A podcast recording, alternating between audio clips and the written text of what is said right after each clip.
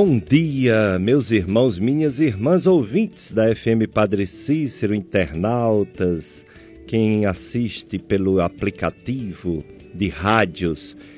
Programa Dicas de Saúde chegando para você viver melhor. Programa que fala da saúde e fala também das doenças, para a gente saber lidar com elas e, se possível, prevenir a maioria. Eu sou Péricles Vasconcelos, eu sou médico clínico geral e do aparelho digestivo, professor das Faculdades de Medicina do Cariri. E o programa Dicas de Saúde, como eu falei, promove saúde, bons hábitos de vida, boa alimentação rica em fibras, frutas, verduras, legumes, cereais, sementes, carne branca e o mínimo de gordura, o mínimo de açúcar, doce. Ter cuidado também com o excesso de álcool, ter cuidado com as outras drogas além do álcool, cigarro, ter boa higiene, higiene, é, para não entrar doenças pela falta de higiene. E atividade física para todos, dependendo da condição de cada um, se movimentar. Atividade física para todos. Programa Dicas de Saúde na sua FM Padre Cício, eu, Péricles e o nosso amigo Miller Anastácio, nosso operador de som, sempre conosco aqui. Hoje nós vamos ter um assunto que é o assunto do dia, é o assunto do tempo atual. É o novo coronavírus. Vamos falar.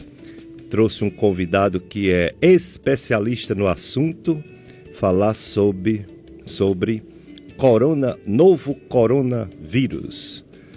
É, vamos apresentar o nosso convidado para iniciar o nosso debate.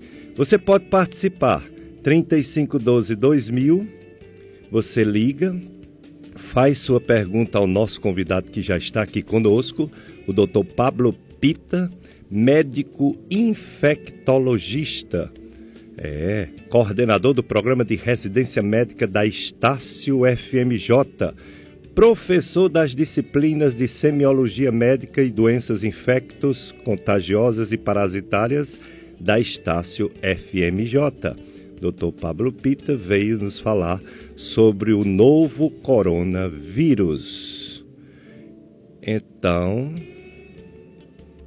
vamos agradecer por ele ter aceito nosso convite. Bom dia, doutor Pablo Pita.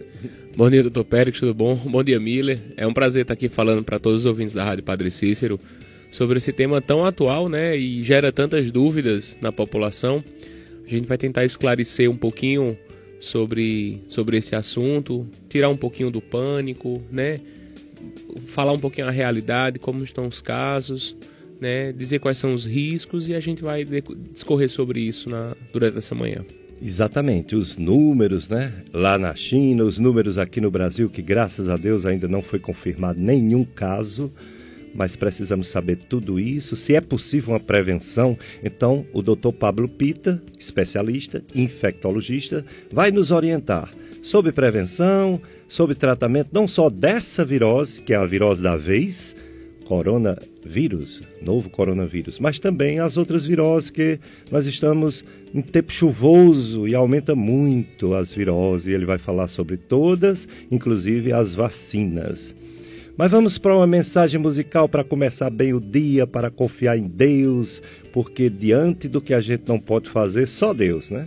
Diante da nossa incapacidade, da nossa limitação humana e das doenças que atingem a humanidade, só Deus mesmo, só confiança em Deus. Padre Joãozinho confia no Senhor.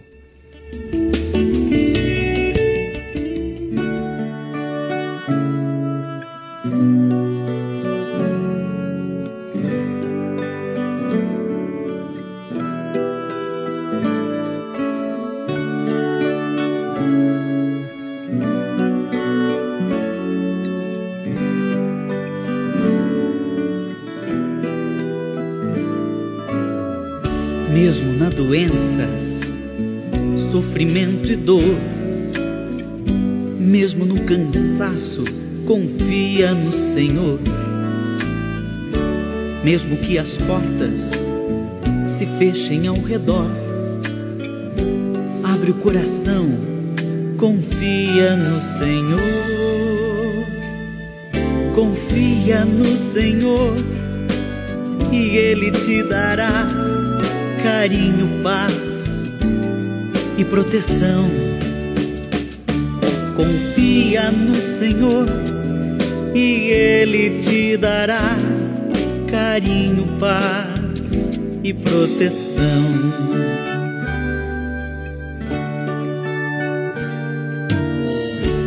Mesmo no cansaço, na desilusão, caminha passo a passo com Deus no coração. Força e esperança vem do interior, fé que não se cansa, confia no Senhor confia no Senhor e Ele te dará carinho, paz e proteção. Confia no Senhor e Ele te dará carinho, paz e proteção.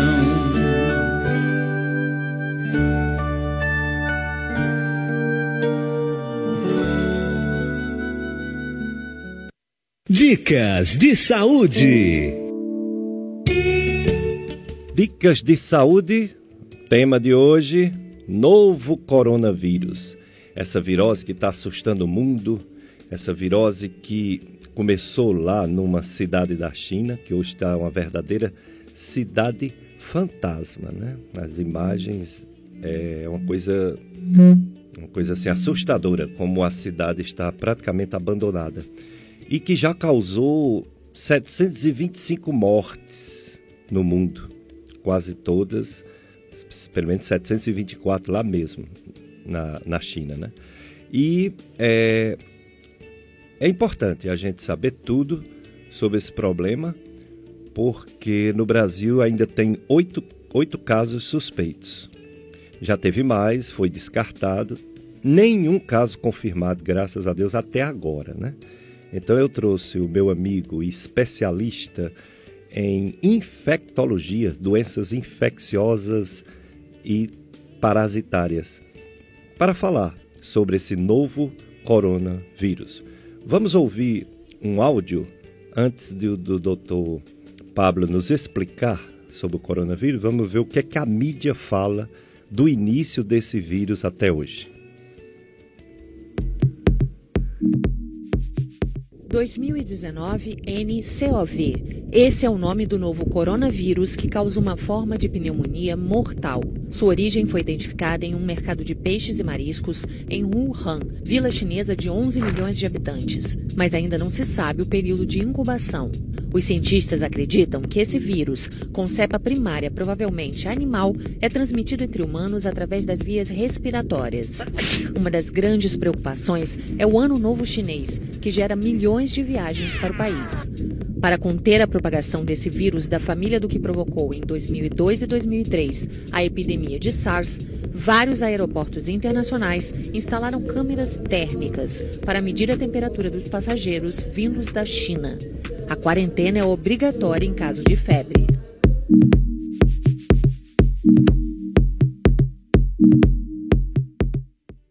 É, agora essa polêmica mundial, né? Esse grande medo que está acontecendo. Hoje em dia a gente tem acesso à informação demais. A gente liga a televisão, entra no, na internet e só se fala desse novo coronavírus. Então vamos perguntar ao nosso convidado, Dr. Pablo Pita, infectologista. Dr. Pablo, o que é mesmo esse vírus? Como ele surgiu? Ele, ele é novo, novo coronavírus, então se ele é novo, é porque já tem algum parecido ou igual, mais antigo.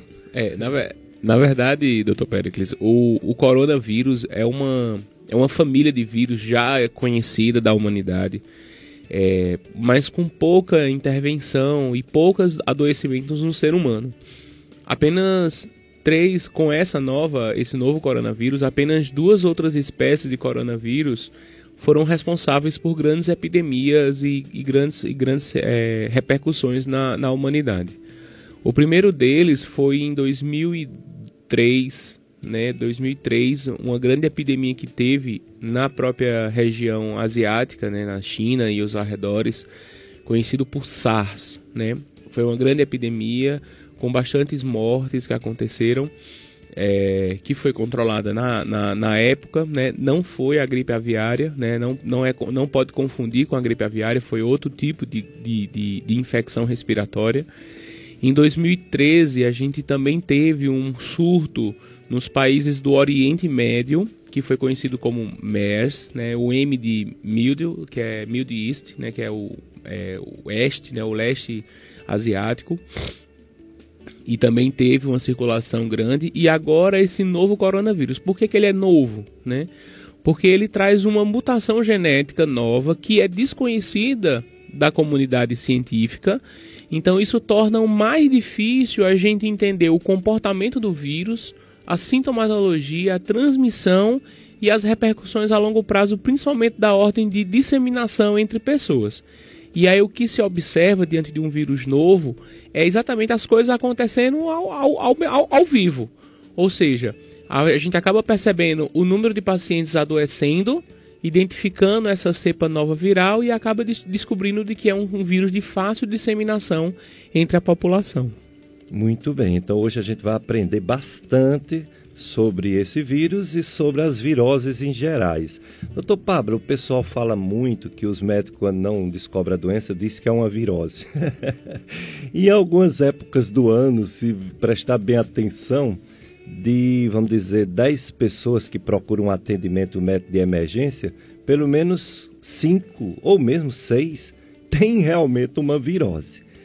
Ela é sazonal, é de épocas do ano, verão. Aqui a gente só tem duas estações, né? Verão e inverno. E se brincar só verão, né?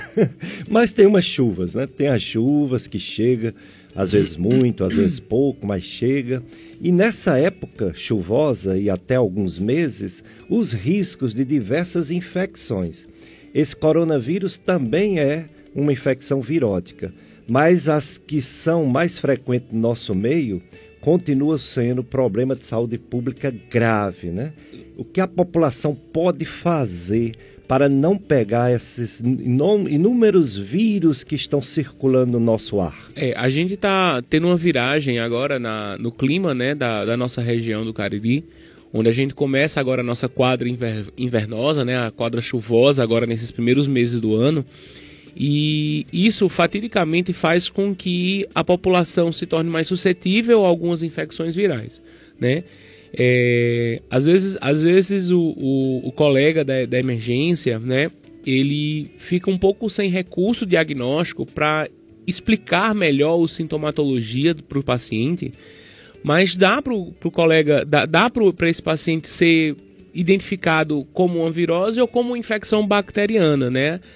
Exames laboratoriais mínimos, né, conseguem fazer uma, um, uma análise mais geral em relação a esse painel para poder o colega dar o, o, diagnóstico de virose. Que infelizmente a população às vezes está um pouco cansada, não gosta muito de ouvir, né?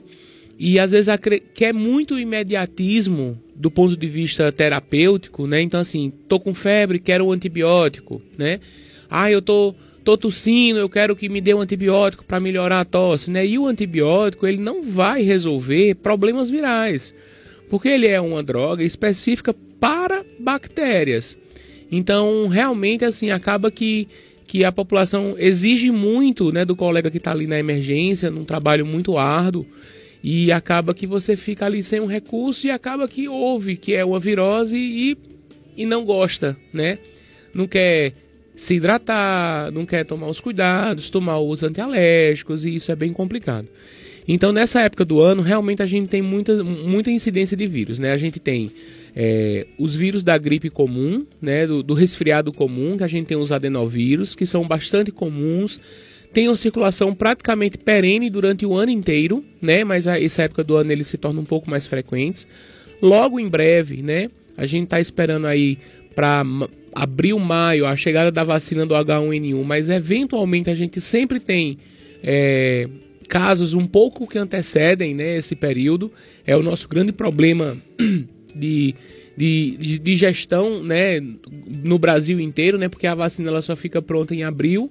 E aí, normalmente, fatidicamente, a gente tem alguns casos aparecendo finalzinho de março, comecinho de abril, a gente começa a ter alguns casos. Mas aí o que, é que a população pode fazer para ajudar? Higienizar as mãos, né? Muito. Cuidar bem da própria saúde. Então, o seu recadinho inicial de uma boa alimentação, atividade física, né? Controlar as doenças que a pessoa eventualmente já tenha de base, como diabetes, hipertensão ou alguma outra patologia que possa fragilizar o, fragilizar o sistema imune e lavar muito as mãos, né? Então assim, teve doente, andar sempre com um lencinho, né? Evitar locais de grande aglomeração. Então, se eu tô doente, tô gripado, tô tossindo, né? Tô espirrando muito, evitar locais com grandes aglomerações para evitar de estar tá passando esse vírus para outras pessoas. E essas medidas elas são suficientes para a gente impedir um alastramento da disseminação de qualquer vírus que seja, do adenovírus, que é o mais simples, até o H1N1, que seria o mais grave e a gente conseguiria realmente assim controlar e ter um bom cuidado de saúde em relação a isso.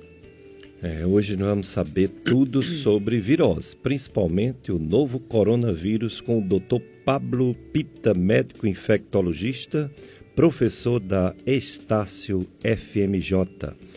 É, você pode participar, fazer perguntas ao Dr. Pablo pelo telefone 3512 2000 você liga, o, o Mila Anastácio recebe sua pergunta e a gente passa para o Dr. Pablo. Esse número também é do WhatsApp. Você pode fazer pergunta pelo WhatsApp 35122000 ou mandar um, um áudio, fazendo a sua pergunta em áudio.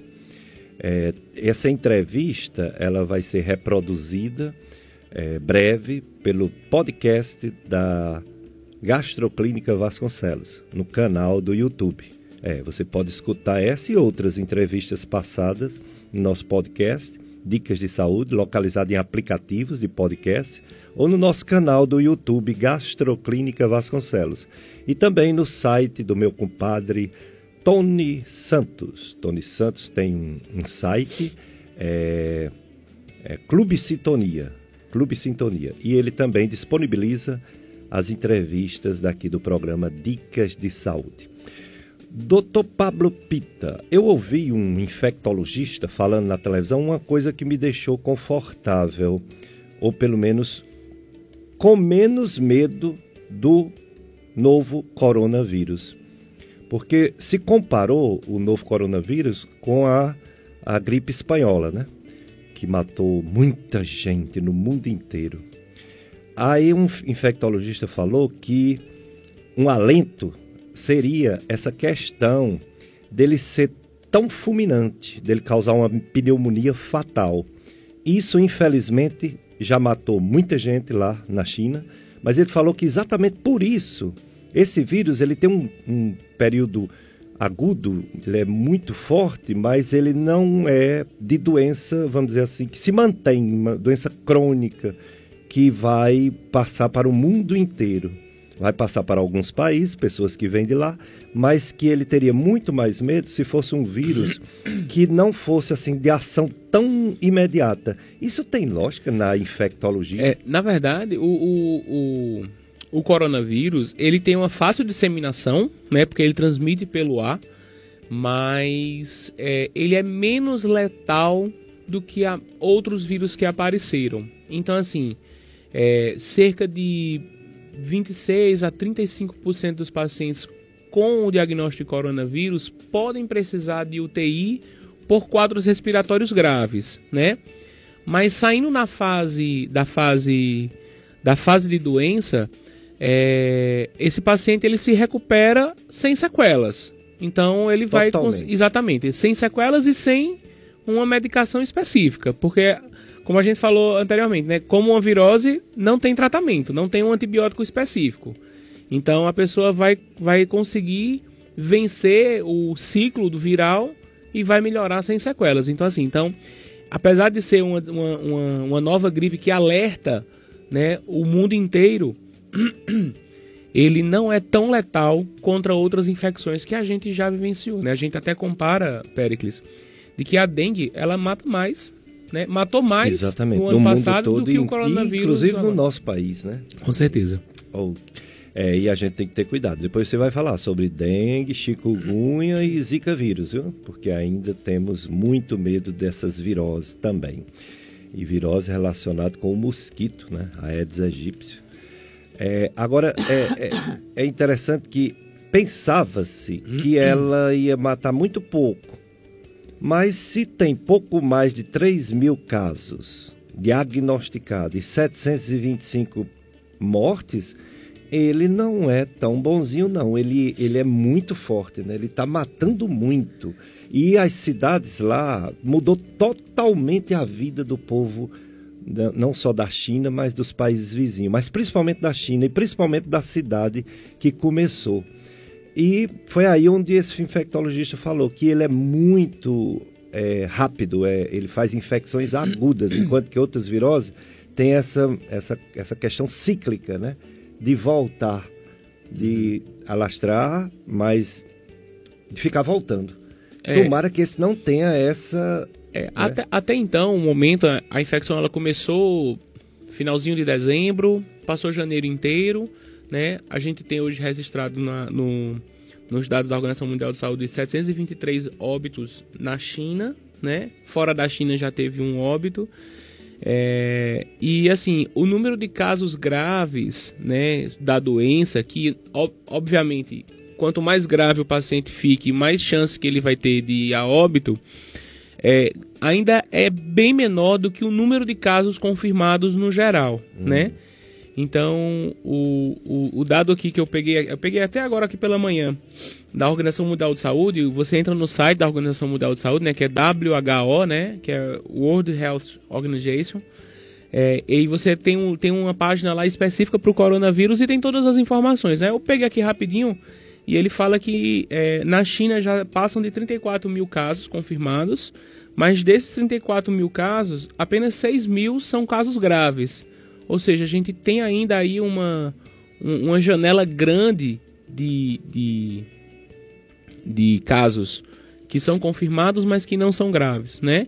E o número de óbitos não se alterou, né? Não, não, não vem crescente o número de óbitos, né? Então a gente tem aqui 723 novos é, casos de óbitos na China, um fora da China, é, atualizado agora, dia 8 de fevereiro. Hum, muito bem. É, às vezes pega a mídia, né? E a mídia nem sempre acompanha o, o boletim oficial, né? Que é esse que o Dr. Pablo está nos passando. São números oficiais, né? A mídia às vezes aumenta, diminui, está desatualizada, etc. É, mas de qualquer maneira é uma epidemia, né? Que assusta. Agora, o, o governo do Brasil está trazendo pessoal. Vamos já falar sobre isso. O pessoal vai ficar de quarentena, né? E o doutor Pablo vai já falar sobre isso. Mas vamos para o nosso primeiro intervalo, vamos para o nosso apoio cultural e depois, na volta, você pode participar ligando 3512 2000, fazer perguntas para o nosso convidado, o médico infectologista, professor universitário, doutor Pablo Pita, falando sobre o novo coronavírus. Dicas de saúde na sua FM Padre Cícero, o assunto do dia, o assunto do momento. Novo coronavírus, esse vírus que surgiu na Ásia, quer dizer, ressurgiu, né? Porque ele já existia, como o doutor Pablo Pita falou. Mas que agora é uma epidemia assustando e matando o povo asiático, principalmente China, né? Onde ele surgiu. E o mundo todo com medo a gente vai falar sobre o Brasil. O doutor Pablo Pita vai falar dos números no Brasil e esse pessoal que chegou né, de avião. Chegou já, doutor Pablo? Ainda vem? Eu acho que eles estão próximos a chegar. A, a aeronave é, que foi enviada, ela faz algumas rotas ah, é? de reabastecimento. Inclusive tem não brasileiros que vão ser deixados em alguns lugares. Ah, eu, essa, é essa parte eu não estava sabendo. Foi, mas... eu vi, tem escalas. Entendi. É, Aí vem a maioria para o Brasil e vão ficar de quarentena. Interessante. Eu ouvi dizer que antes de embarcar, eles fizeram exames e não teve nenhum caso confirmado. Nenhum. Aliás, a maioria nem gripado estão. Eles quiseram fugir mesmo lá. é, né, da China. Um, um, uma das recomendações que eu, que eu pude ler nas, nas, na, nas notas oficiais do Ministério da Saúde e no Ministério da Defesa é, foi de que eles só embarcariam é, brasileiros que estivessem sem sintomas. né? Saudáveis. Exatamente. Então, iriam ser feito exame clínico, né? é, inicial. Obviamente que o, o exame de confirmação ele não consegue sair em tempo tão rápido, mas eles iriam fazer um exame inicial e constatando alguma alteração clínica eles não iriam embarcar. Exatamente. Aí foram feitos esses exames, de fato, não embarcou. Assim, quer dizer, embarcaram todos porque nenhum estava com sinais Exato. de infecção. Exato. Legal. Então, menos medo para a gente, porque o pessoal dizia assim: meu Deus, já tem casos suspeitos no Brasil, é, de pessoas que vêm eventualmente da China. Imagine chega no avião inteiro. Até a tripulação vai ficar de quarentena. É bom adiantar isso, né? Vamos para mais uma mensagem musical. Vamos. Como é o nome do padre, Miller? Padre Ezequiel é um padre que está evangelizando muito no Brasil todo, dessa nova geração de padres cantores, e ele fez uma música para a mãe dele. Então prepare seu coração. Chorar às vezes faz bem. Os cardiologistas disseram que o choro é como uma válvula de escape. É bom chorar e não segurar, porque o coração da gente não pode ter muito estresse, sabe? Não é só não comer muito sal, não é só praticar exercício físico, não é só é, controlar a pressão. Também a gente não pode viver com raiva, com ódio, com o coração fechado. A gente tem é, que chorar. As mulheres choram mais do que os homens, né? Os homens deviam aprender a chorar. Então, uma músicazinha para a gente sair umas lágrimazinhas dos olhos, estrelinha sobre a, a mãe do padre Ezequiel. Dicas de saúde na sua FM Padre Cícero, a rádio que educa e evangeliza. Hoje o tema novo coronavírus. Aproveitando para falar sobre virose em geral, o nosso convidado, médico infectologista, professor universitário, professor da Estácio FMJ, Dr. Pablo Pita. Temos também os avisos aqui sobre os, as nossas celebrações religiosas. Desse domingo, dia 9, hoje, festa de Nossa Senhora de Lourdes, paróquia Santo Antônio, comunidade do sítio Cabeceiras, em Barbalha. É, o tema, com Maria, sejamos igreja que cuida, ama e acolhe o próximo. 19 horas novena, noitários, comunidades Vila São Francisco, Barro Branco e Onça. 19 horas. É, temos também um aviso importante é, sobre o nosso clube de amigos. Mais amigos, mais evangelização. Você quer ganhar uma cesta maravilhosa com produtos religiosos? Então participe da promoção Mais Amigos, Mais Evangelização na sua FM Padre Cícero, fazendo o seu cadastro como novo amigo ou amiga da rádio nesse mês de fevereiro. Você poderá ganhar uma linda cesta com produtos religiosos. O sorteio acontecerá no dia 28 de fevereiro, às duas da tarde, no programa Tarde Amiga, com o locutor Francisco Silva. Francildo, Francildo Silva. Ligue em horário comercial 3512 2000, 3512 2000 e faça o seu cadastro. É a promoção Mais Amigo, Mais Evangelização, em parceria com a FM Padre Cícero, a Livraria Paulinas é quem vai ofertar a cesta. A Livraria Paulina fica na rua Padre Cícero 117, ao lado da Secretaria da Basílica Santuário Nossa Senhora das Dores, centro de Juazeiro. O contato de lá é 3512 3581 e o WhatsApp de lá é 99344 8513. Livrarias Paulinas. É isso aí. Portanto, estamos nessa nesse medo, nessa nesse receio desse coronavírus. Então, é, chegando esse pessoal que já foi examinado, que ninguém está doente, mesmo assim eles vão ficar de quarentena e depois é que serão liberados para um período depois da quarentena que serão liberados para ficar no seio da família, no meio do povo, né, na comunidade. primeiro eles serão acompanhados por um período. Quando suspeitar que tem essa doença, doutor Pablo Pita, os sintomas é parecido com qualquer outra virose ou tem alguma coisa específica da doença novo, é, novo coronavírus? É, eu acho que o, o primeiro recado não é nem sobre um sintoma, doutor Pericles, é assim: se teve na China ou se teve contato com alguém que veio da China doente. Pronto. Né? Epidemiologia. Exatamente. Porque assim, os sintomas do coronavírus, a gente vai ver aqui, ele facilmente se identifica com as viroses respiratórias convencionais. Nos seus quadros iniciais é febre, então precisa ter febre.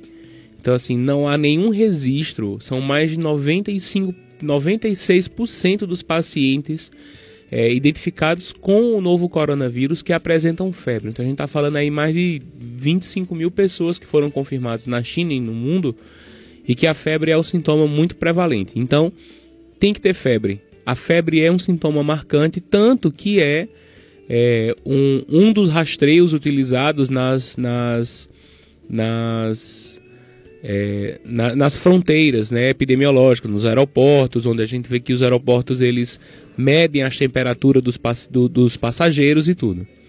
Seguindo da febre, ah, o, próximo, o próximo sintoma a ser perguntado ou ser investigado é algum sintoma respiratório, que pode variar de tosse seca até a dispneia, que é o cansaço grave. Então, qualquer paciente que tenha febre, mais dispneia ou tosse seca ou algum sintoma respiratório que tenha vindo da China ou tiver tido contato próximo com alguém doente que veio da China, essa pessoa pode estar é, suscetível ou sujeita ou suspeita do novo coronavírus. E a certeza, doutor Pablo, o diagnóstico? Eu vi umas hum. imagens como se estivesse tirando secreção é, do nariz e da boca. Como é esse diagnóstico? É, a, o diagnóstico, ele é um diagnóstico que a gente já pratica aqui na nossa região, Pericles. A gente já tem laboratórios na nossa região que fazem o mesmo tipo de exame. Obviamente que os laboratórios da região, por não ter ainda a circulação viral, não dispõem ainda da tecnologia é, para identificação do coronavírus, que hoje no Brasil só tem lá no Rio de Janeiro, né? Lá na Fiocruz. É, é o único laboratório do país onde está fazendo os testes. Isso logo, tão logo em breve deve chegar aqui, isso não deve demorar muito. Mas é um exame que a gente chama de SUAB, né? Que nada mais é do que um contonete um pouco mais alongado e é colhido secreções intranasais, né? E orais. Essas secreções são enviadas para um equipamento que vai amplificar o DNA do vírus e a partir dessa amplificação de DNA ele vai identificar qual é o vírus. No caso do coronavírus, é feita a identificação. Mas aqui na região, por exemplo, a gente já tem laboratórios que emitem em 24 horas o resultado do influenza H1N1. Então, a, na, na, o ano passado, quando a gente teve o, o surto de, de H1N1, a gente conseguiu muito facilmente fazer a identificação dos pacientes portadores de influenza é, com esse mesmo tipo de exame, né? Que é um cotonete um pouquinho mais alongado, que é colocado pelo nariz e na cavidade oral. É, convite missa. A família de Alexandre Santos Moraes Borges convida parentes e amigos para participarem da missa de três meses do seu falecimento. Alexandre Santos Moraes Borges. A missa será celebrada nesse dia 10, segunda-feira, amanhã, às 19 horas, na Capela Nossa Senhora dos Milagres, no bairro Leandro Bezerra, aqui no Juazeiro. A família desde já, a família de Alexandre Santos Moraes Borges, desde já agradece a todos que se fizerem presentes a este ato de fé e solidariedade cristã. É, vamos ver aqui. Uma pergunta interessante, doutor Pablo Pita. Nós estamos nos aproximando do, do, do carnaval. E o carnaval brasileiro, ele recebe é, visitas do mundo inteiro. Carnaval do Rio, de São Paulo, enfim, Salvador, né? Salvador, Rio. Como será, pergunta um ouvinte, como será, o que será feito com essas pessoas que virão do exterior, de outros países, portanto, no período carnavalesco? Tem já uma recomendação do Ministério da Saúde? É, o que, com a, a, a, a declaração da Organização Mundial de Saúde de emergência sanitária global, é, os países eles já se organizam para monitorar suas fronteiras, né? É, e monitorar quem chega. Não há nenhuma recomendação de impedimento de translado global. Ou seja, nenhuma viagem está contraindicada. Há exceção para os países, né, para as cidades da China que são notificadas. Wuhan né, que é a cidade polo, né, a primeira cidade onde foi identificado o vírus, e uma cidade próxima que também está com suas fronteiras fechadas, né? Então, assim, à exceção dessas duas cidades que estão com as fronteiras fechadas, não há nenhuma recomendação de impedimento, né? É, a gente, a gente, eu como infectologista, a gente sempre é muito mais prudente diante de uma ameaça é, global que a gente não conhece ainda como está se comportando, não tem um tratamento específico, não tem uma não tem uma uma uma vacina, uma medicação. Então assim, se a viagem puder ser evitada, a gente está recomendando que se adie um pouco mais até passar esse cenário mais crítico, né? Até o número de casos começar a incidência reduzir. Em relação ao carnaval, em relação às festividades do Brasil, as, os aeroportos, a Anvisa, toda a, a ANAC está tá organizada a fazer o rastreio inicial da população. Mas é algo que é bem complicado, Pericles. Realmente assim, a nossa esperança é de que até ao final do mês a gente já tenha uma redução dos números de casos para poder realmente minimizar essa transmissão. O ideal é de que as pessoas tivessem consciência e não viajassem doentes. É, mas uh, sabe que eles querem sair de lá, não só nessa cidade principal e da vizinha, mas da, da, da China, a não ser aquelas pessoas que têm é, estabelecimento, é, família e não podem viajar. Mas os que podem viajar, a gente sabe que eles estão querendo sair de lá. Né? Nesse período agora, eles querem se afastar. E no meio dessa multidão que vai sair da China, alguns casos podem ser, pode estar, né, contaminado. Pode, até mesmo porque uh, foi visto também que o período de incubação da doença, que é o período em que você se contamina com o vírus até o surgimento dos primeiros sintomas, né, pode ser de até 14 dias, né? A gente vai falar um pouquinho da quarentena de 18 dias que o Brasil está estabelecendo por uma questão de segurança um pouco maior, é, mas também foi visto de que não se sabe ainda se a pessoa sem apresentar os sintomas ela já é passível de transmissão. Então a gente não tem ainda essa informação. Então isso pode ser algo relevante na hora de transitar, né, entre países. É, tudo é muito novo. O nome do vírus é novo coronavírus e tudo é muito novo e a ciência é diferente do achismo, né? Estão achando umas coisas aí que não tem nada a ver, tem muito fake news espalhados. Eu coloquei mesmo junto com o nosso chamado para essa entrevista com o Dr. Pablo Pita, eu coloquei um chamado da Sociedade Brasileira de Infectologia, é, dizendo para não acreditar nos sites, site não, nos avisos que estão saindo aí que deve tomar uma dose altíssima de vitamina D para prevenir o coronavírus. Tem nada a ver. Né? É, foi uma nota, uma nota que saiu ontem, na verdade, da Sociedade Brasileira de Infectologia, com reforço de outras sociedades de estaduais. É, uma pessoa que não se identifica, não coloca seu número de registro, é, com a tentativa de vender né, uma falácia de imunomodulação, que é uma palavra que a gente escuta muito hoje em dia, né, que é bem difícil a gente lidar com esse tipo de profissional que quer enganar a população, né, para vender o produto, tanto que você veja que quem vende é ele, né, é ele que vende ele é quem aplica, e informações totalmente inverídicas, né, porque é, os estudos que falam da vitamina D têm os seus benefícios, mas não como imunomodulação, não como para prevenir o coronavírus. Você não vai se prevenir com o coronavírus usando uma vitamina D, né? É. Então isso realmente é bem, bem, bem ruim. Para você ver como tá as coisas, né? A gente tem que ter muito cuidado. Não é pelo fato da pessoa ser médico que ele tem o conhecimento perfeito das coisas e sabe mais do que todos os outros médicos. Ontem eu atendi uma jovem no meu consultório, doutor Pablo, que ela tem problema digestivo, né? Tá com gases mais do que o habitual, com distensão abdominal e coisa e tal. Mas veja só, ela gosta de fazer atividade física. Aí passaram aqueles pré-treinos para ela, pesadíssimo, com a dose altíssima de cafeína. O pós-treino com a dose altíssima de proteínas, de whey, de creatina, de não sei o que.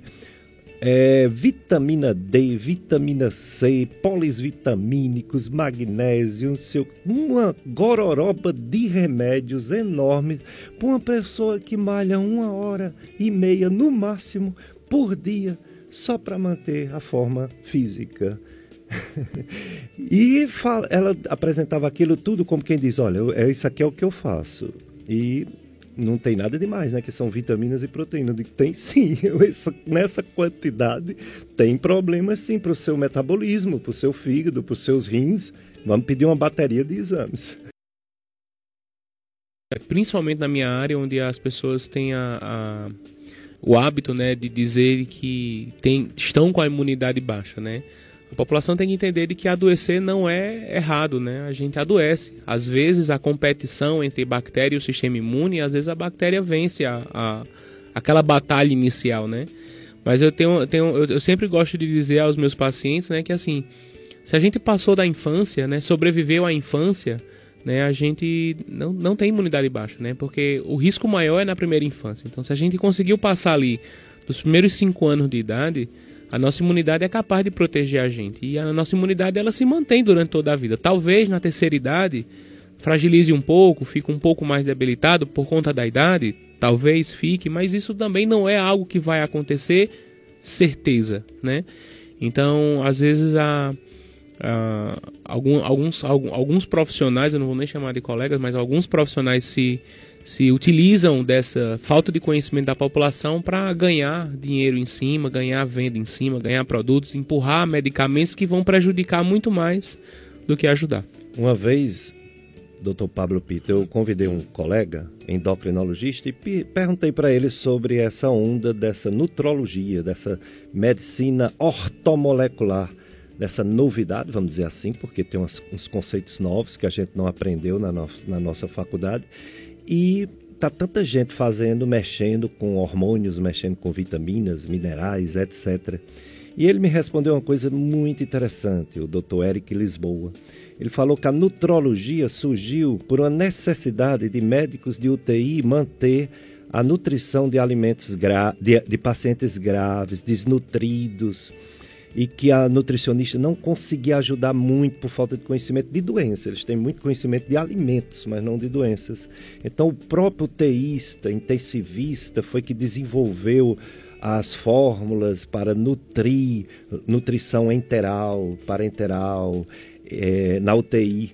Então, um nutrólogo não é nem o endocrinologista, nem esse pessoal jovem que está se formando agora, que faz um curso não sei aonde e chega aqui dizendo que é nutrólogo. O nutrólogo verdadeiro seria um médico desse, com é, experiência em tratar pacientes desnutridos em hospitais. Né? Nós temos um exemplo aqui do Dr. Thales Aníbal, né? é um nutrólogo, né? Exato. Mas tá, todo mundo se forma e diz, eu vou fazer nutrologia porque eu vou ganhar dinheiro. É, é complicado é, eu acho assim, eu acho que toda a área da medicina que seja reconhecida pela sociedade brasileira, ela tem seu papel, tem seu caminho. Eu acho que o problema é a utilização da falácia, da, da forma como se vende isso a ponto de ganhar, de querer ludibriar, de, né? Então assim, então eu acho que a população tem que estar muito atenta em relação a isso, né? Ela tem que ver direitinho se, se for o único que trata, a única pessoa que resolve, né? Ah, essa, esse, tipo de, esse, esse tipo de exclusividade específica de determinado profissional, ah, somente eu que faço isso, somente eu que sou bom, somente eu que faço isso, é de se desconfiar, né? Porque assim, a, a literatura médica ela é ampla, a gente tem vários estudos, né? Tem várias coisas que tratam. A gente sabe que, por exemplo, hoje, que entrando nesse ponto, fugindo um pouquinho do coronavírus, mas a obesidade hoje é uma grande doença. A gente tem estudos que falam sobre o tratamento crônico, não é emergencial. E se a gente, você estava falando hoje em dia, né, Dr. Pérez, que se a gente for na academia agora esse período é o período mais cheio. Por quê? Por causa do carnaval, Isso. né? Então passou o carnaval, a academia some. Então assim, então para tratar a perda de peso tem que ser algo constante, né? Não é só momentâneo. Exatamente. Mas vamos para mais um intervalo, mais apoio cultural e depois a gente volta com mais informações. Nós vamos entrar diretamente nessa área de prevenção. Essas recomendações o doutor Pablo já passou, lavar mãos, ele vai reforçar, porque é o mais importante que a gente pode fazer para não adquirir não só quando chegar no Brasil o novo coronavírus, mas as outras viroses. Vamos ao nosso intervalo. Miller Anastácio.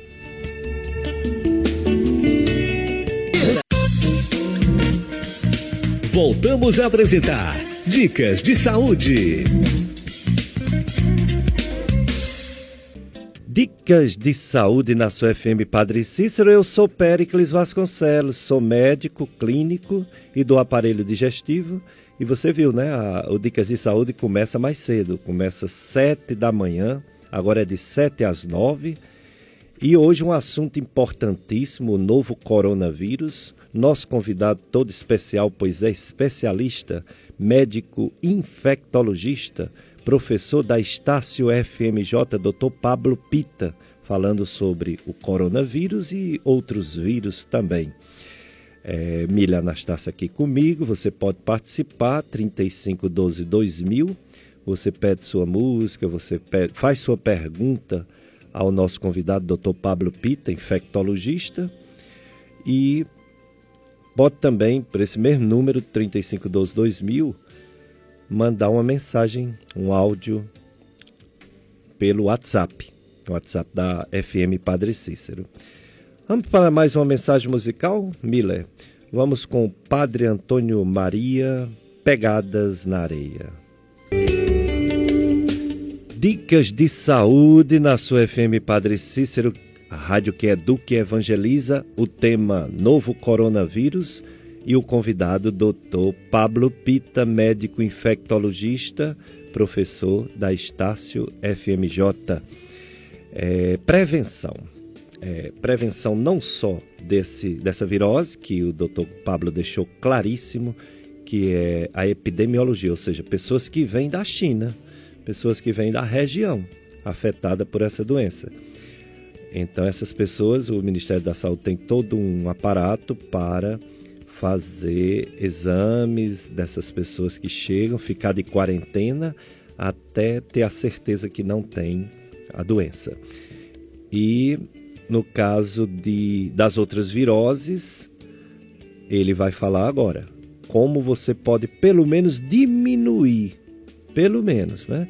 Diminuir a possibilidade das pessoas adoecerem, os idosos, que as viroses podem tirar a própria vida, né? os bebês, que ainda não têm um sistema imunológico totalmente formado.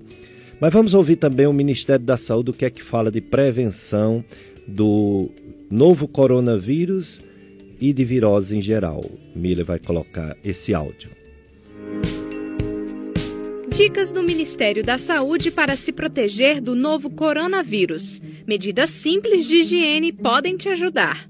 Evite contato com pessoas que estejam com sintomas de gripe ou que já estejam doentes. Lave as mãos com frequência, principalmente depois do contato com pessoas doentes. Use lenço descartável para higiene nasal. Cubra o nariz e a boca quando espirrar ou tossir. Evite tocar nos olhos, nariz e boca. Lave as mãos após tossir ou espirrar. Não compartilhe objetos pessoais como talheres, pratos, copos e garrafas. Mantenha os ambientes bem ventilados. Se você é profissional de saúde, sempre atenda casos suspeitos utilizando equipamentos de proteção individual. Com estes cuidados básicos, você pode ajudar a reduzir o risco de contrair ou transmitir doenças respiratórias, como o novo coronavírus.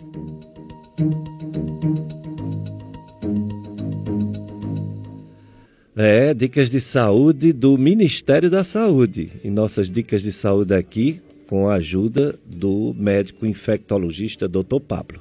As perguntas chegando para o Dr. Pablo responder. O Roberto, do Parque São Geraldo, Dr. Pablo, ele tem um, um problema de saúde chamado bronquiectasia e está com 12 dias já com a garganta cansada e tossindo. Ele não deixa claro se a tosse é cheia, é seca, se é frequente, se é esporádica, pouco. Ele foi ao médico, o médico passou antibiótico, mas não resolveu e ele quer saber o que deve fazer. É, a, a bronquiectasia ela é uma alteração pulmonar né, decorrente de algumas causas, é, é, são algumas causas já determinadas, né, às vezes o cigarro pode causar, tem até algumas causas genéticas também, que podem trazer realmente um sintoma de tosse crônica, né, a bronquiectasia. É, normalmente uh, Roberto, o, o controle medicamentoso que seu pneumologista deve ter passado, ele tem que ser seguido bem à risca para poder realmente evitar essas crises de tosse e esses cansaços. Mas se tiver cansado, a tosse persistindo, já 12 dias de antibióticos, eu sugiro que você retorne no seu médico para poder que ele possa rever, né, se necessita de algo a mais além dos antibióticos, né, para poder você melhorar os seus sintomas, né? E não deixe de procurar emergência caso os sintomas se agravem também. Já o Lúcio do Crato, ele deseja um bom dia. Bom dia, Lúcio. Ele é paciente do Dr. Pablo e quer só dizer que o Dr. Pablo é um médico humano. Ele tem muito carinho pelo seu médico, Dr. Pablo, e deseja para ele um excelente dia. Bom dia, Lúcio. Um grande abraço para você, meu amigo. Viu? Obrigado aí pelas felicitações.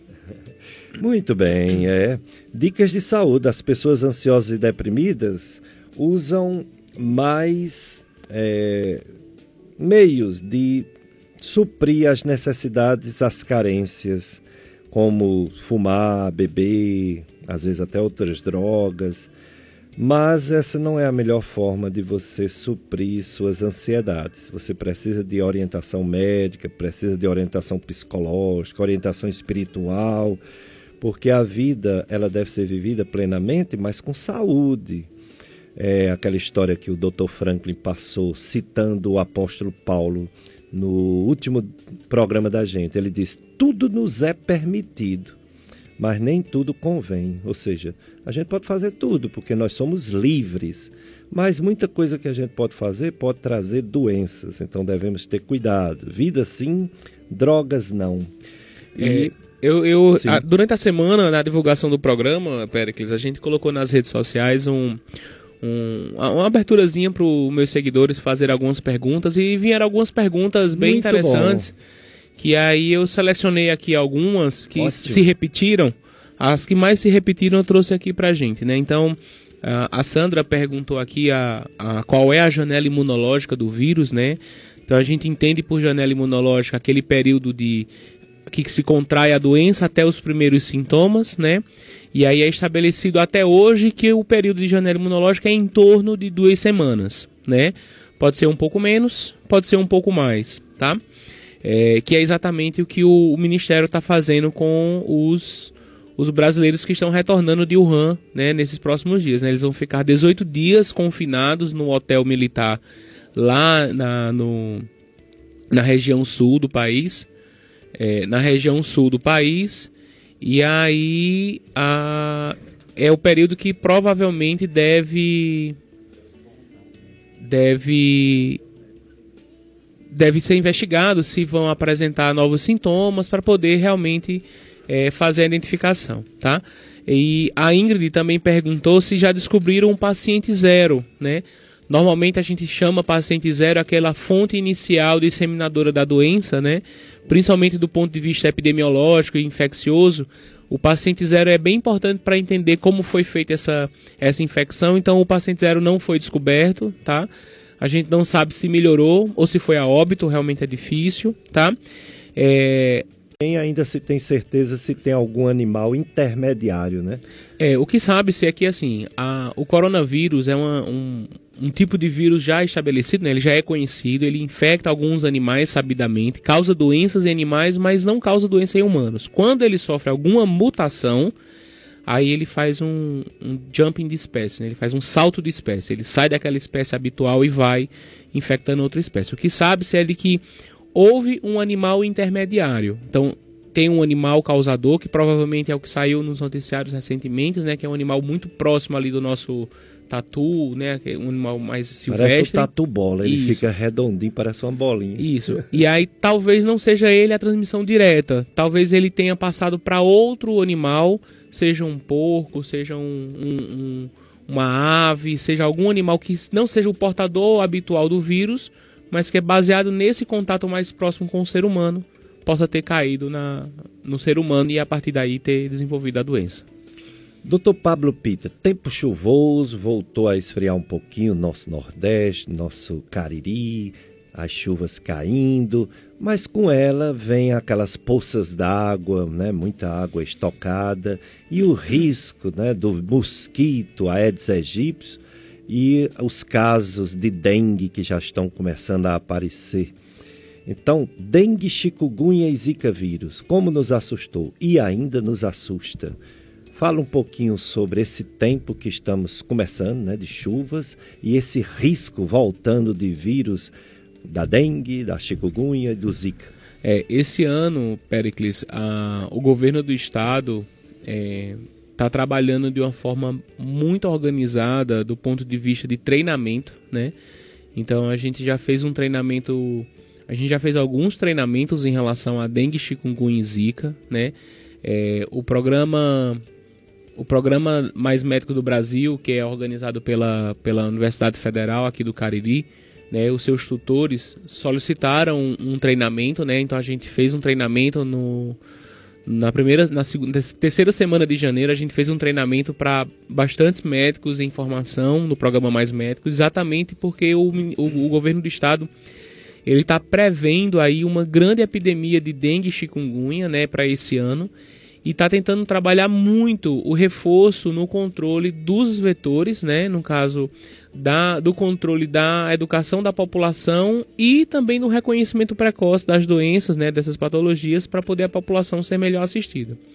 Então é muito importante que a população fique atenta em relação à água parada, a não deixar água empoçada, retirar lixo, não deixar lixo exposto, porque realmente, se a gente vacilar esse ano, a gente também vai encontrar uma grande epidemia, assim como foi em 2017, né, que a gente teve a maior epidemia de chikungunya no estado do Ceará, do Brasil inteiro. O Ceará teve que mais casos.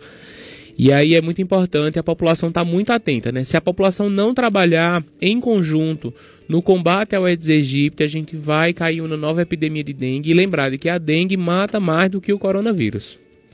É verdade, mata muito mais. E daqui a pouco o doutor Pablo vai falar sobre outra, outra virose que também mata mais, que é, é pelo menos aqui no Brasil, né? Influenza H1N1. Vai já falar sobre a vacina para a gente não pegar, para a população não pegar essa virose H1N1. O Carlos Filho de filho de o Carlos, filho de Dona Mocinha. Dona Mocinha, nossa eterna é, ouvinte, já está no céu, porque ela é uma pessoa exemplar. E foi nosso ouvinte muitos anos no programa. Nesses 23 anos, eu sempre tinha a satisfação de ouvir, é, de, de, de, receber né, o, o, os cumprimentos da dona Mocinha e o pedido musical dela. E ele gosta, quer parabenizar o programa, obrigado Carlos, e pedir a música A Esperança se Eternizará, do padre Reginaldo Wright. É uma versão do padre de uma música que fez muito sucesso no cinema, naquele filme Gospel. Então vamos ouvir A Esperança se Eternizará. Ah, daqui a pouco então. O, o Mila ainda está procurando aqui, viu, Carlos? Daqui a pouco a gente atende o seu pedido musical. Mas vamos aproveitar aqui, doutor Pablo Pita está aqui e agora vai falar. Doutor Pablo Pita, as gripes e essa então, essa influenza H1N1, meu Deus do céu, tirou vida de brasileiros, principalmente idosos, né? E só coisa ruim. Eu acho que talvez a única coisa boa foi porque o povo acabou com aquela besteira de não tomar vacina, né? Correu todo mundo para tomar vacina, foi, foi faltar vacina. Teve essa conscientização do povo tomar vacina, porque é tão importante. Influenza H1N1, quais os riscos? Vai ser menos, vai ser igual, vai ser mais? O que esperar agora, nessa época? Essa, essa virose que no ano passado foi triste, né? Tirou vida de pessoas. É, a... existe um detalhe em relação à, à infecção pela influenza, porque fatidicamente todos os anos o vírus ele acaba sofrendo algumas mutações dentro da sua da sua estrutura genética e aí por isso que anualmente a gente precisa de novas vacinas, né? Então, o ano passado a gente teve circulando o H1N1, né, o pandêmico.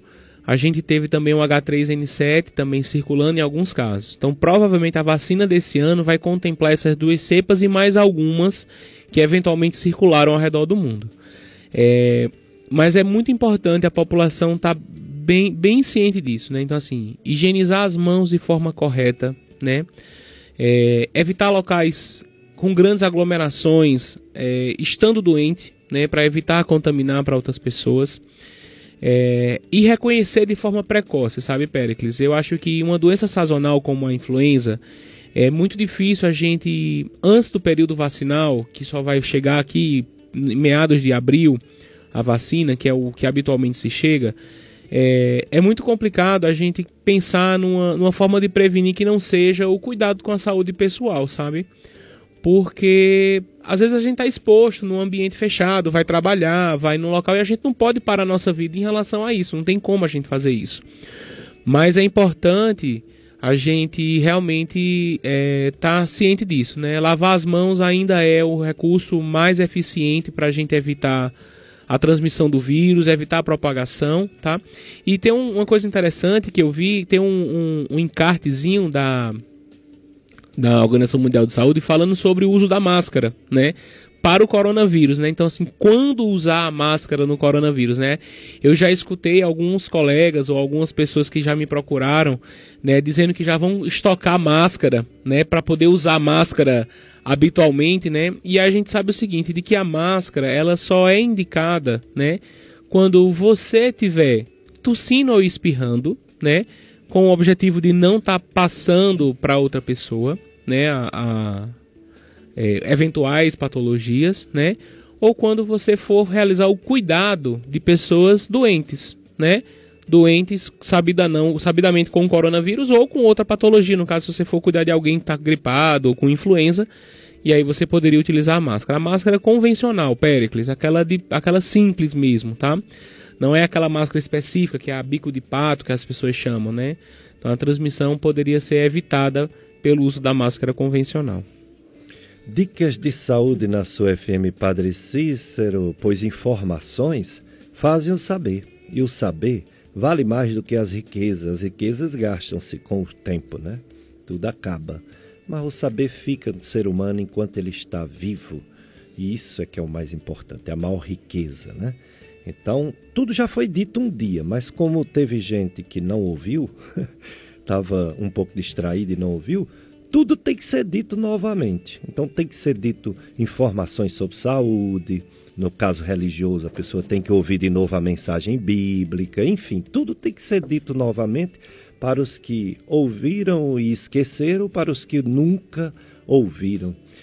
É, nós estamos hoje com o Dr. Pablo Pita, é, médico infectologista, falando sobre o novo coronavírus e aproveitando o gancho, falando sobre as viroses.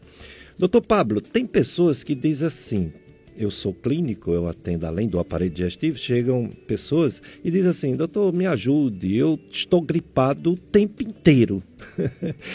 é uma gripe atrás da outra, não, é, não dá nenhuma pausa. Eu estou o tempo inteiro, o ano inteiro gripado. E a gente fica estranhando isso. Uma pessoa não pode estar com uma gripe o ano inteiro. Seria o quê? Que fenômeno é esse? Seria uma alergia? Seria um defici... alguma deficiência imunológica? Porque as pessoas dizem que estão gripadas o tempo inteiro? É, eu normalmente não, eu recebo também algumas demandas dessa no consultório, Pericles, e normalmente assim, eu sempre faço o seguinte questionamento, né? A primeira coisa que eu pergunto sempre é em relação à febre, né? Então assim, estou gripado, mas não tenho febre. Isso me tranquiliza bastante. Porque assim, as infecções virais por adenovírus, norovírus, é, influenza, a, o próprio corona, que não está aqui no Brasil, mas vamos incluir no, no, nosso, na, nossa, na nossa fala, é, todos eles são patologias que eventualmente, diante de um processo infeccioso, vai causar febre, tá?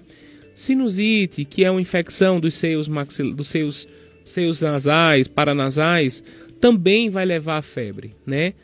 Garganta inflamada, faringe amidalite também vai levar a muita febre. Então a maioria das infecções ela vai ter aí o seu curso de febre. Febre alta, 38, 39, chegando até alguns casos 40 graus.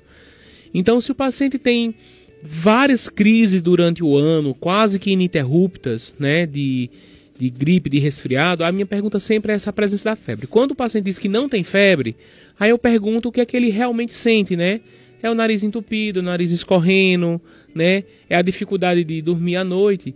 E nesse sentido, nesse cenário, a gente sempre faz com que é, um rastreio, né? Um rastreio de uma rinite alérgica, às vezes a falta do controle de uma rinite alérgica. É, é muito engraçado, às vezes, eu, eu, tiro pela minha casa, né? Lá em casa todo mundo tem rinite, né? Eu, minha esposa, meu bebê, todo mundo, todo, todo mundo tem, tem rinite. E às vezes a gente se pega, por exemplo, com um ventilador sujo, né? O ventilador com muita poeira. E às vezes a gente não tem o hábito de estar tá limpando todo dia, diariamente. Às vezes o hábito de varrer a casa né, e não passar o pano faz com que aquela poeira suba no ambiente e, e estimule novos quadros de rinite. Né? Uso de tapetes, uso de pelúcia. Então a gente faz um rastreio geral nesses pacientes para poder identificar e tentar, tentar tratar de forma correta, eventualmente assim, não uma gripe, não um resfriado, mas um processo alérgico, que às vezes é muito comum e isso normalmente dá um conforto muito grande para o paciente. Muito bem, vamos para mais um apoio cultural, Mila Anastácio. Depois a gente vai atender a música que o Carlos pediu e fazer mais perguntas importantes para o nosso convidado, Dr. Pablo Pita, infectologista. FM Padre Cícero. Essas empresas ajudam em nossa missão. Felipe Feitosa, mastologista, membro titular da Sociedade Brasileira de Mastologia, realiza biópsias e cirurgias de mama. Convênios: Unimed, São Camilo, Apvida, Afago e Vida. Atende na clínica Med Imagem Cariri, Rua Raimundo Machado, número 155, bairro Triângulo. Telefones 3571 8541 e 98150 2214. Dr. Felipe Feitosa, mastologista ginecologista. rosto, sorriso feliz com beleza e arte. Seus dentes fortes e saudáveis. Cuidados do Odontoarte. Odontoarte. Do estado melhor plano. Odontológico. Clínicas credenciadas. Rede própria também tem. Odontoarte. Qualidade no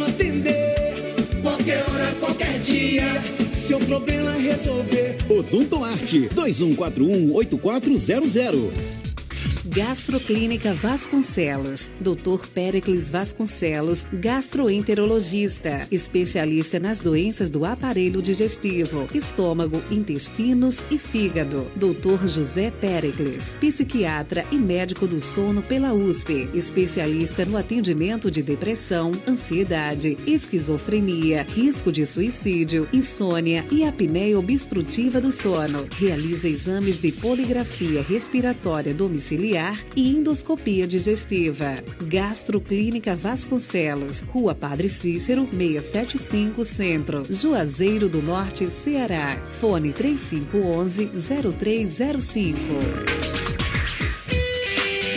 FM Padre Cícero faz parte da sua vida. Sou Terezinha Laide. Ave Maria, esta rádio é uma benção na minha vida. Uma rádio completa. Eu sou Luiz Alves Filho e a Rádio Padre Cícero é a minha rádio. Do jeito que você gosta. Eu sou Tereza Maria e sou feliz em ser amiga da rádio.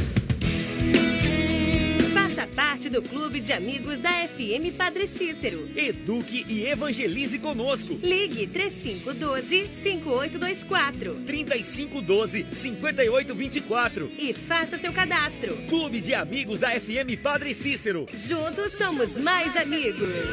Amado, amigo, sou teu anjo, podes confiar. FM Padre Cícero. Voltamos a apresentar Dicas de Saúde.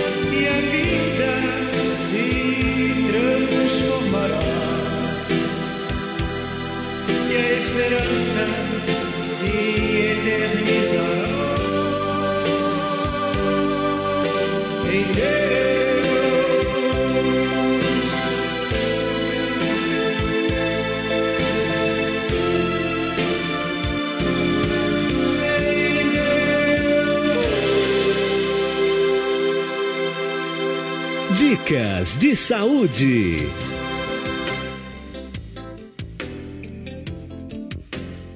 Dicas de saúde, último bloco do nosso programa que agora é de 7 às 9 horas, mas você ainda pode participar. Você pode ligar 3512 2000, fazer sua pergunta ao nosso convidado, Dr. Pablo Pita. Ele é médico infectologista, coordenador do programa de residência médica da Estácio FMJ, professor de infectologia da Estácio e também de semiologia. Semiologia é iniciação ao exame médico, ao exame clínico, exame físico e a história clínica. Dr. Pablo Pita, médico infectologista. 3512-2000, faz sua pergunta. E eu vou fazendo as minhas também para ele. Dr. Pablo Pita, vacinação, uma grande evolução da medicina. Antigamente essas viroses matavam demais, matava gente demais. E até outras doenças que não são viróticas. Doenças bacterianas, como é, hanseníase, tuberculose, sífilis, enfim, as doenças infecciosas antigamente matavam mais porque houve uma evolução da medicina, evolução em medicamentos, evolução em diagnóstico e evolução em vacina, é, as campanhas de vacinação básica do governo, né, do Ministério da Saúde. E algumas pessoas, algumas redes sociais, alguns sites é, inventam que a vacina dá inúmeros problemas e que não deveria vacinar. Inclusive, tem países aí que já abriu um precedente de prender pai e mãe que não vacina seus filhos. No Brasil ainda não chegou isso, mas se acontecer, vai ter que ter uma medida desse tipo. Então, como está a vacinação no Brasil, doutor Pablo Prita? Muda governo, fica faltando vacina ou a vacina ainda são oferecidas de forma adequada, conforme a necessidade de cada povo, de cada estado, de cada cidade da nossa população? É, o, o Programa Nacional de Imunizações, o, PN, o PNI, ele é um programa já estabelecido há muito tempo, né? Então, assim, é um programa muito bem organizado. É, a gente sabe que a, a logística do nosso país, infelizmente, ainda a gente acaba tendo alguns desabastecimentos, mas são desabastecimentos temporários, momentâneos, né?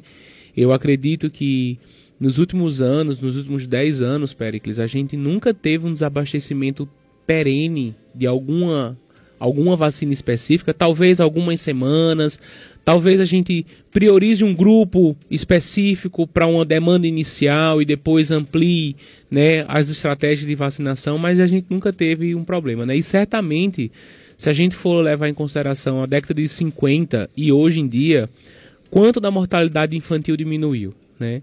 quanto da mortalidade das crianças por doenças imunopreveníveis morreu, né? ou é, aconteceu. Eu vou dar um exemplo básico, né? Vamos supor o próprio tétano, né? Que a gente tem aí a vacina do tétano que é tão, tão estabelecida há tanto tempo, né? Então, quantas crianças deixaram de nascer com tétano? Eu ainda tive a oportunidade de ver ainda um bebê com tétano neonatal de uma mãe que não vacinou, não tomou vacina durante a gestação. E realmente é uma doença terrível de se ver, né? Uma criança, um bebezinho com tétano neonatal. Então, a, a vacinação ela é muito importante, né? É, tem muito estudo falando para poder liberar a vacina, não é qualquer vacina, não é qualquer hora que sai. Então, assim, é muito importante a população estar atenta. E o nosso programa, o nosso calendário vacinal pelo SUS, ele contempla praticamente todas as vacinas existentes. São poucas as vacinas, né, que não tem na rede pública que a gente só vai encontrar na rede privada. E aquelas que a gente encontra na rede privada, que não tem na rede pública são de patologias que existem, são patologias relevantes, mas que a epidemiologia delas no nosso país ainda não é tão evidente. Então, assim, é uma proteção adicional, vale a pena né, completar o esquema vacinal, é, mas quem segue o calendário do SUS, né, o calendário da rede pública, está igualmente protegido da mesma forma, né? E isso realmente ajuda bastante. Muito bem. É, um ouvinte, o Antônio Alves, ele está morando na cidade de Bebedouro, São Paulo. Ele deseja bom dia, bom dia para você também, Antônio Alves. Bom dia aos amigos da Rádio Padre Cícero, diz o Antônio Alves. Sou conterrâneo, mas estou morando na cidade de Bebedouro, São Paulo. Gostaria de parabenizar este programa e esta rádio maravilhosa. Sempre que possível, estou ligado nesta rádio. Um bom dia a todos. Um bom dia para você também, Antônio. Obrigado pela audiência. Doutor Pablo, é, a evolução da medicina chegou a diagnósticos mais precisos. Antigamente os diagnósticos eram clínicos, era o que o médico achava que a pessoa tinha e poucos exames com, comprovando o achado, ou seja, a hipótese que o médico levantava sobre cada doença. Hoje a medicina evoluiu e, e todo o sistema relacionado à saúde evoluiu e hoje tem diagnósticos mais precisos mas às vezes bate no problema da, do custo. Né? O custo particular é grande para algumas pessoas. E o custo pelo governo tem limite também, porque senão vão fazer exames desnecessários e gastar o nosso próprio dinheiro, né? que tem que ser bem, é, é, bem feito as planilhas de gastos para que os médicos também não exagerem na, na na prescrição, na, na pedida de exames. Então, a gente está diante de uma virose. Pode ser tanta coisa. Agora mesmo, no Brasil, está chovendo. Pode ser a dengue, pode ser a chikungunya, pode ser a zika, mas pode ser a influenza, pode ser, pode nem ser uma, uma virose tipo gripe, pode ser só uma, um resfriado tipo adenovírus, rinovírus, né? Como saber qual é a virose? Principalmente essas mais graves, porque algumas deixam sequelas. A chikungunya tem sequelas articulares bem é, escritas. E o Zika vírus pode ter problemas drásticos para as gestantes, né, para os filhinhos que vão nascer. É, microcefalia. Existe o exame com precisão e por que esses exames não são feitos logo? É o período de incubação da doença? Como estão os exames das viroses? Oh, é, ainda bem, Pericles, que a maioria dessas patologias, elas, a, gente tem é, recebido do Ministério, a gente recebe periodicamente, recebe como orientação o que a gente chama de fluxograma de tratamento e fluxograma de identificação. Então, assim, nem sempre, né? Se a gente parar para pensar assim, como é que a gente poderia estabelecer uma, um critério de auxílio para aquelas cidades com menos recursos é, conduzir os seus pacientes sem ter um, auxílio laboratório. Por exemplo, Juazeiro é uma cidade de grande porte, a gente tem aqui disponível laboratórios que, que prestam serviço à rede municipal de saúde, tem o LACEN, que é o laboratório central, que nos auxilia muito nesses diagnósticos, mas em cidades que não têm, como é que fazer isso? Então, assim, então ainda bem que a maioria dessas doenças elas recorrem ao seguinte: o tratamento para essas patologias são muito semelhantes, porque não requer uma droga específica. Então, o que a gente faz, um ponto de vista clínico, né, quando a gente está atendendo um paciente com alguma dessas viroses, é tentar encaixar ela em algum cenário. Então, no cenário das arboviroses, que tem sintomatologias muito próximas e específicas, né? Ou seja, são patologias que vão cursar com febre, dores no corpo, manchas no corpo que podem aparecer, mas dificilmente as arboviroses vai ter sintomas respiratórios. Coriza, tosse, cansaço, dispneia, né, dificuldade de respirar. Então, o médico que está atendendo, ele consegue entender esse sentido e esse cenário, né?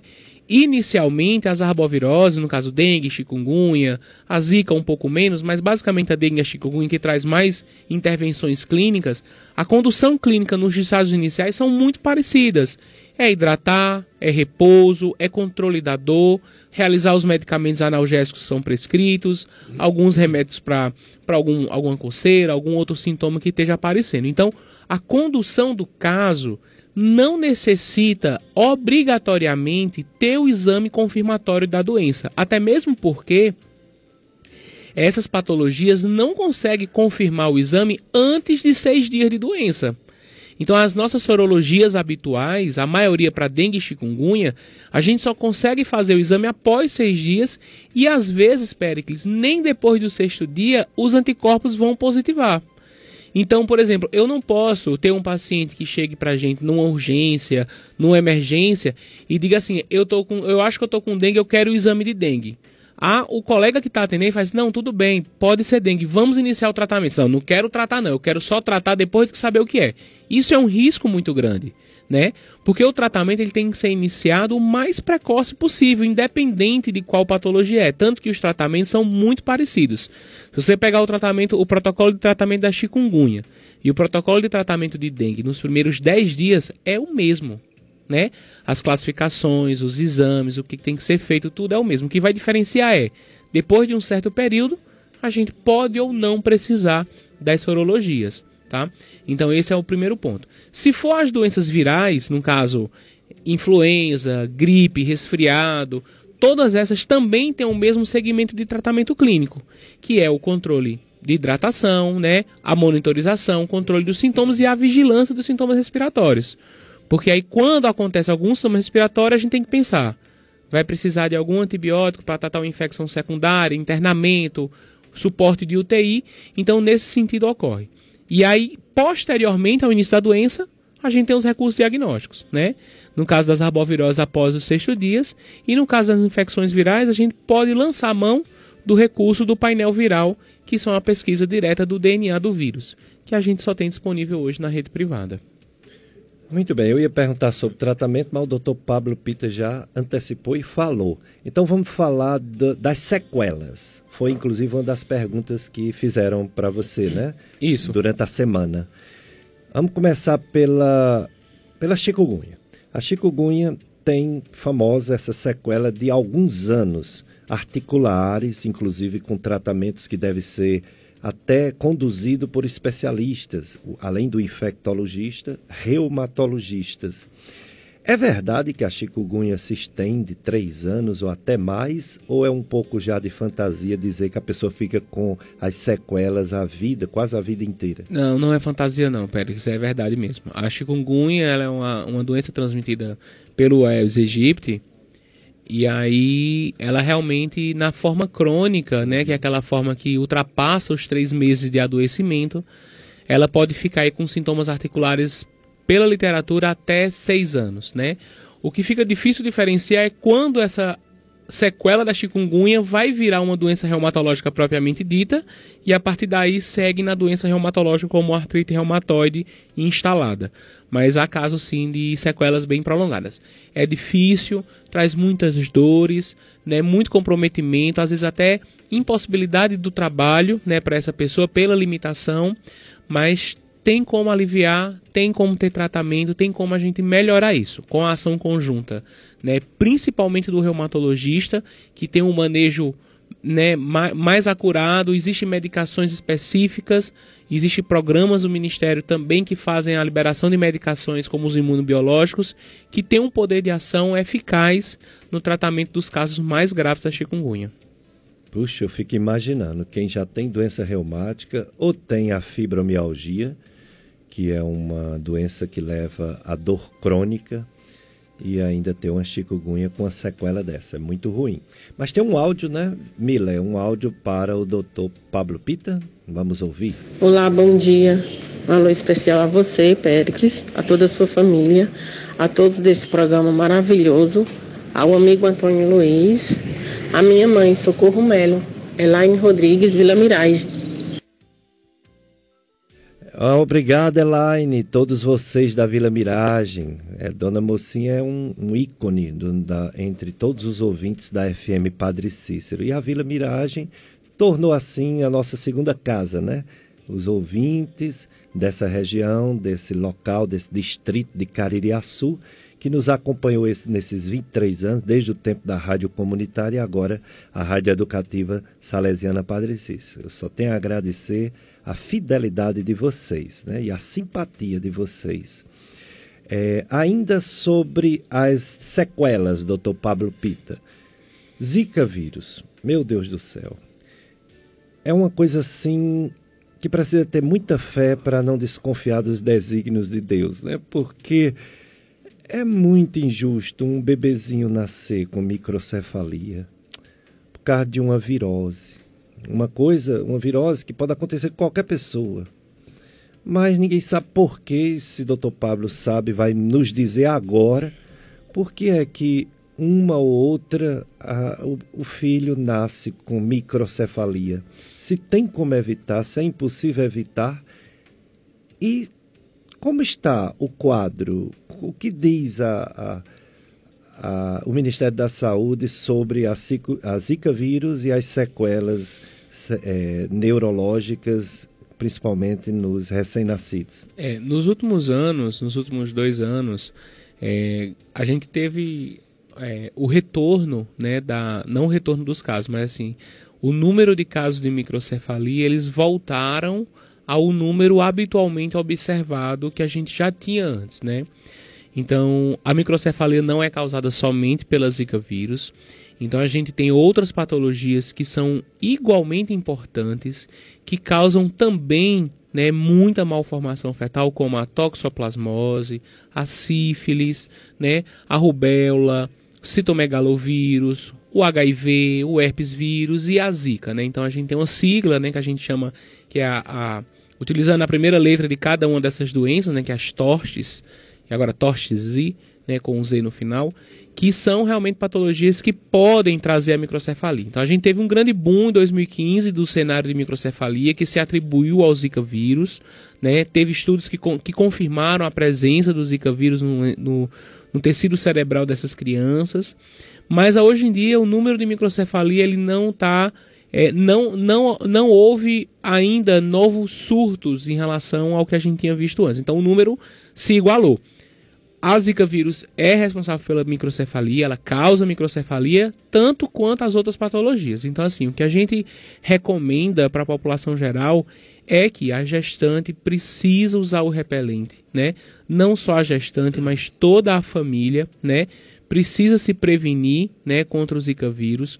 Usar roupas que cubram a maior parte do corpo, repelentes, né? É, uso de telas na casa, de mosquiteiros na hora de dormir, porque isso realmente é muito importante. Lembrando, Pérez, que 80% dos pacientes é, com Zika são assintomáticos. Tá? Então, assim, então muitas pessoas vão pegar Zika e não vão saber. Pablo, e aí?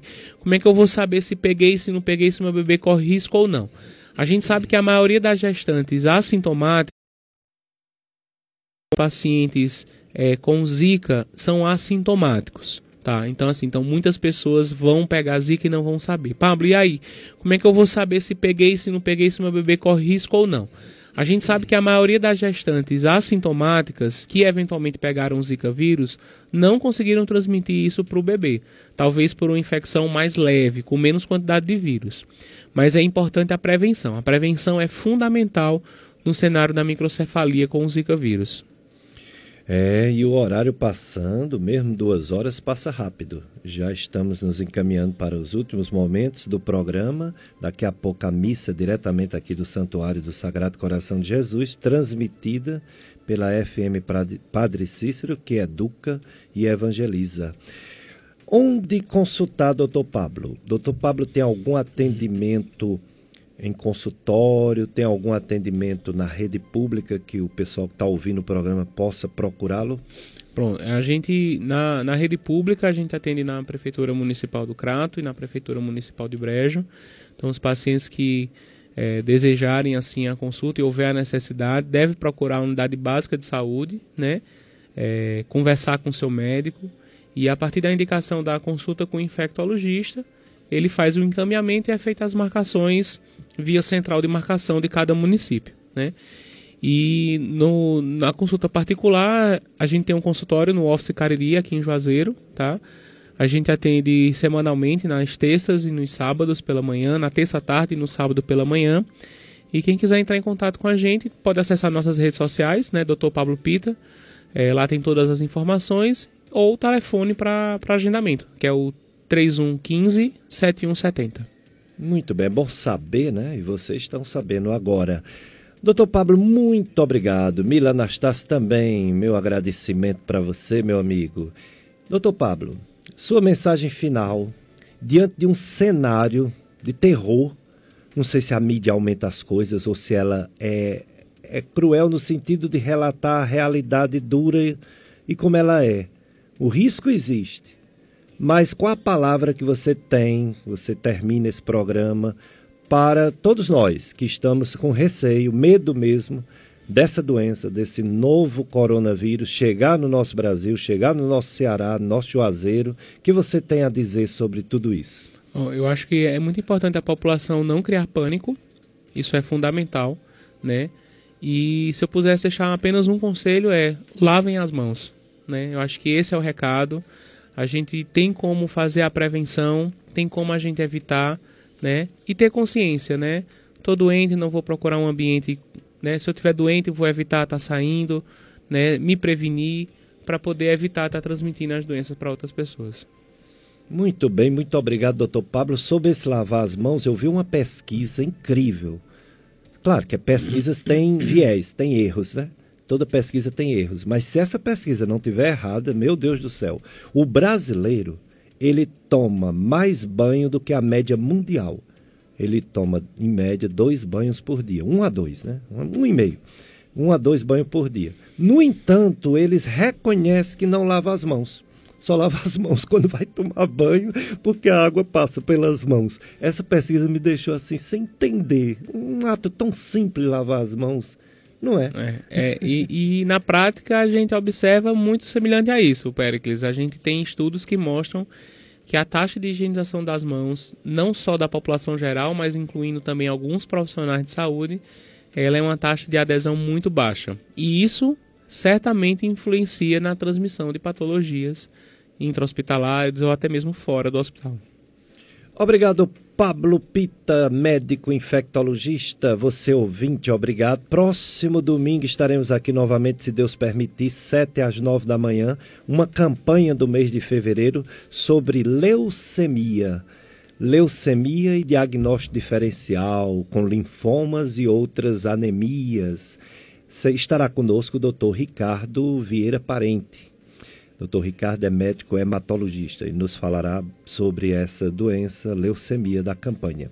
Vocês vão ficar agora com a missa e toda a programação da FM Padre Cícero. Um abraço para todos.